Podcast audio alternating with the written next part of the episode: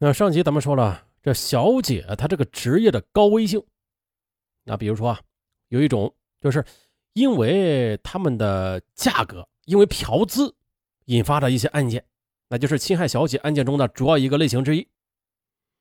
那侵害小姐案件的第二种主要类型就是啊，以劫财和劫色为目的了，实施抢劫、强奸、敲诈勒索，有人称之为黑吃黄，啊，不是黑吃黑。那举个例子吧，比如说在哈尔滨市就曾经打掉这样的一个犯罪团伙，一群歹徒专门干麻醉、抢劫、强奸小姐的勾当。在短短半年的时间里，就前后的有五十余名小姐遭劫受辱，啊，其作案面积之广，受害人之多，令人震惊。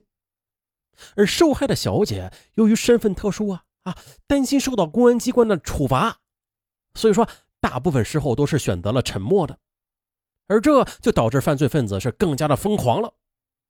啊，我们今天的主角郑铁工，他呀。也曾趁着夜色，在郑州的偏街呀、背巷啊，肆无忌惮的跟踪、袭击、抢劫小姐。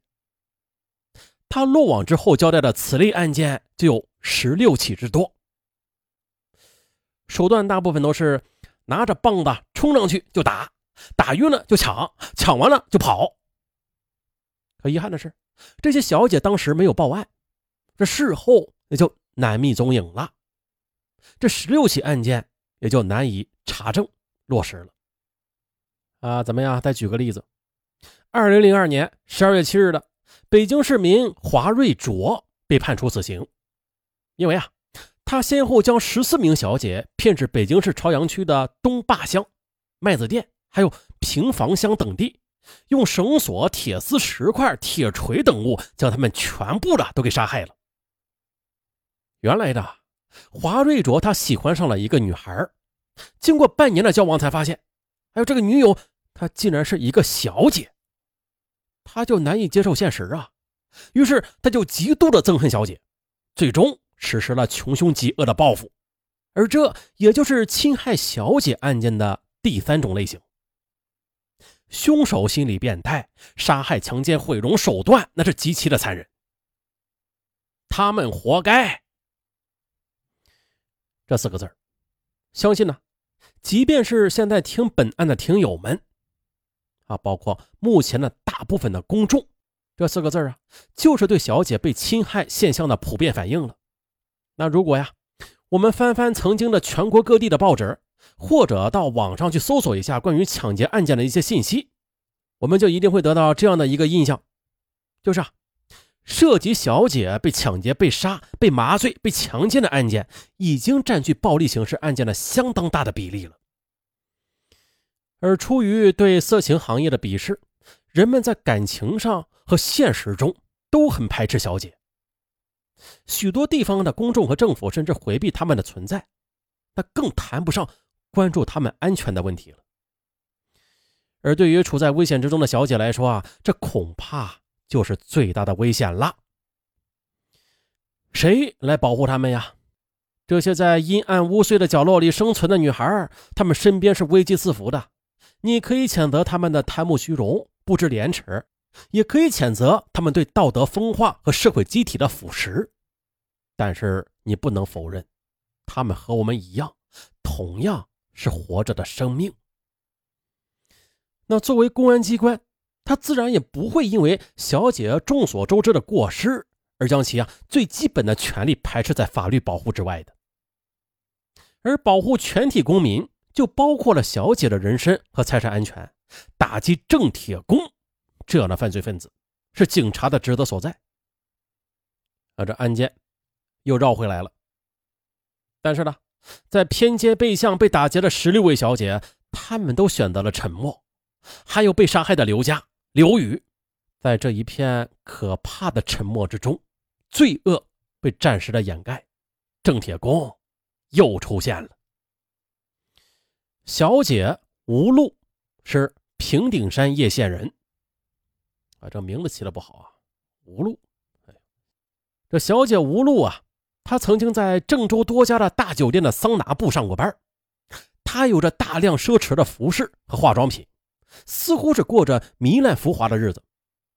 但据他的同事小张讲，吴路生活十分节俭，常常吃最便宜的盒饭。除了在服饰化妆品上进行必要的职业性的投资外的，他有了钱就存了起来。事实上啊，这也是这个行业女孩子真实的另外一面。大部分小姐都在幻想着能够在有限的几年中攒到足够的钱，然后做些什么生意啊，结婚生子啊，过正常人的生活。她们只是把自己的皮肉生涯当做一个过程，而不是结果。但是呢，无路这个过程就被郑铁工给终止了。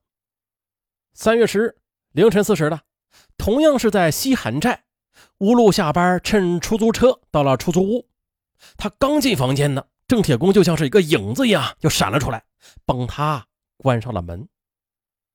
为求活命啊，吴路交出了手机和一个中国银行的储蓄卡，并且说出了密码。但是郑铁工仍然。将他先奸后杀。二十岁的吴露，她非常漂亮，皮肤很白，而这也正好迎合了日渐变态的郑铁工的心理。这不，把人杀死之后的郑铁工仍然不满足，他用刀锋小心翼翼的把受害者的整张脸皮都给扒下来，然后呢，再放火焚烧尸体，并且迅速逃走。残忍吧？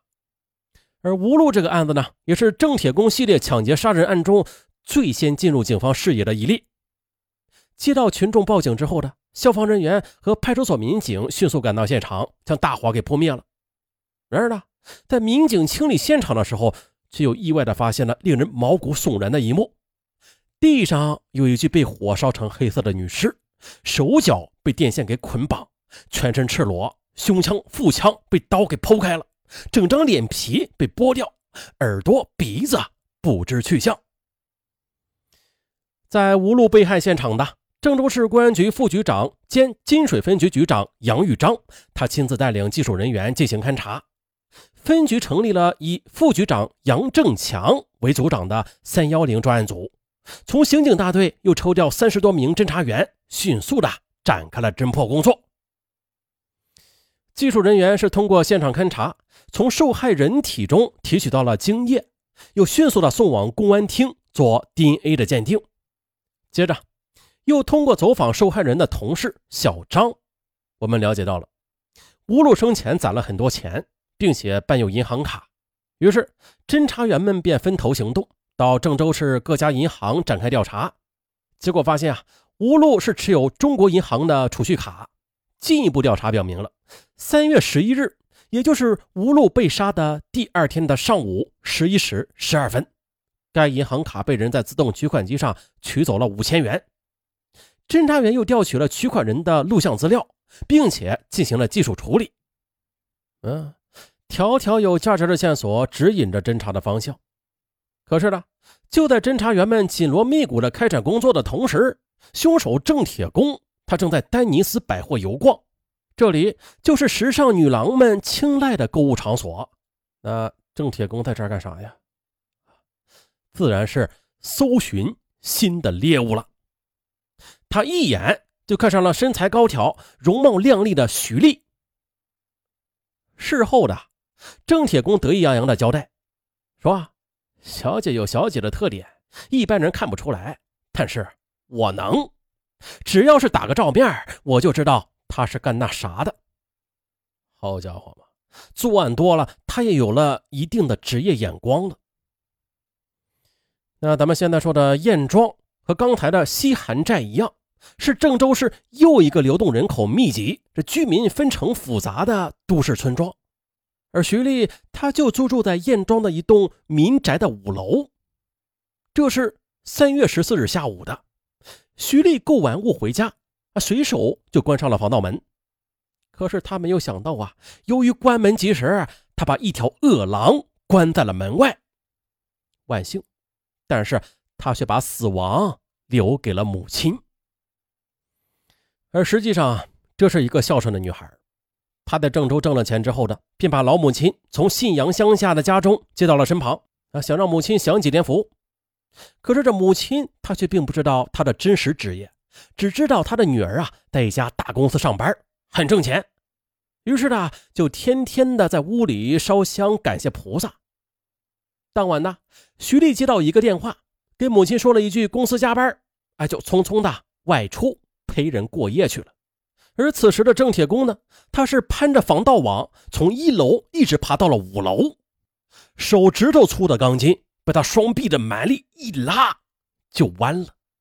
于是呢，他钻过了防盗网，拉开了窗户，登堂入室。徐某听到客厅有动静，便从卧室里出来了。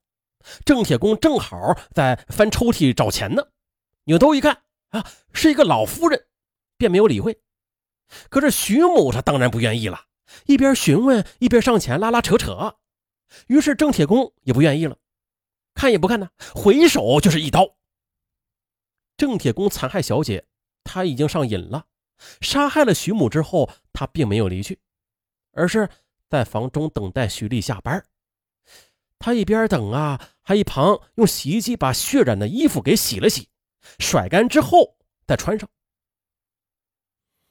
不过万幸的是，徐丽的幸运是在于那一晚客人玩的特别的尽兴，一直到次日凌晨六点半，这才放他回家。而且就在他进门的半个小时之前，邓铁公实在是等得不耐烦了，又见天光渐亮。啊，等会儿啊，这大马路上人多了，不好走。于是他就恨恨的、不甘心的走了。徐丽的不幸在于母亲之死与他的职业有一定的干系。他一进门就被恐怖的场面吓得晕倒在地。面对母亲的愧疚啊，他将背负终身。好，本集就到这儿，咱们下集啊继续。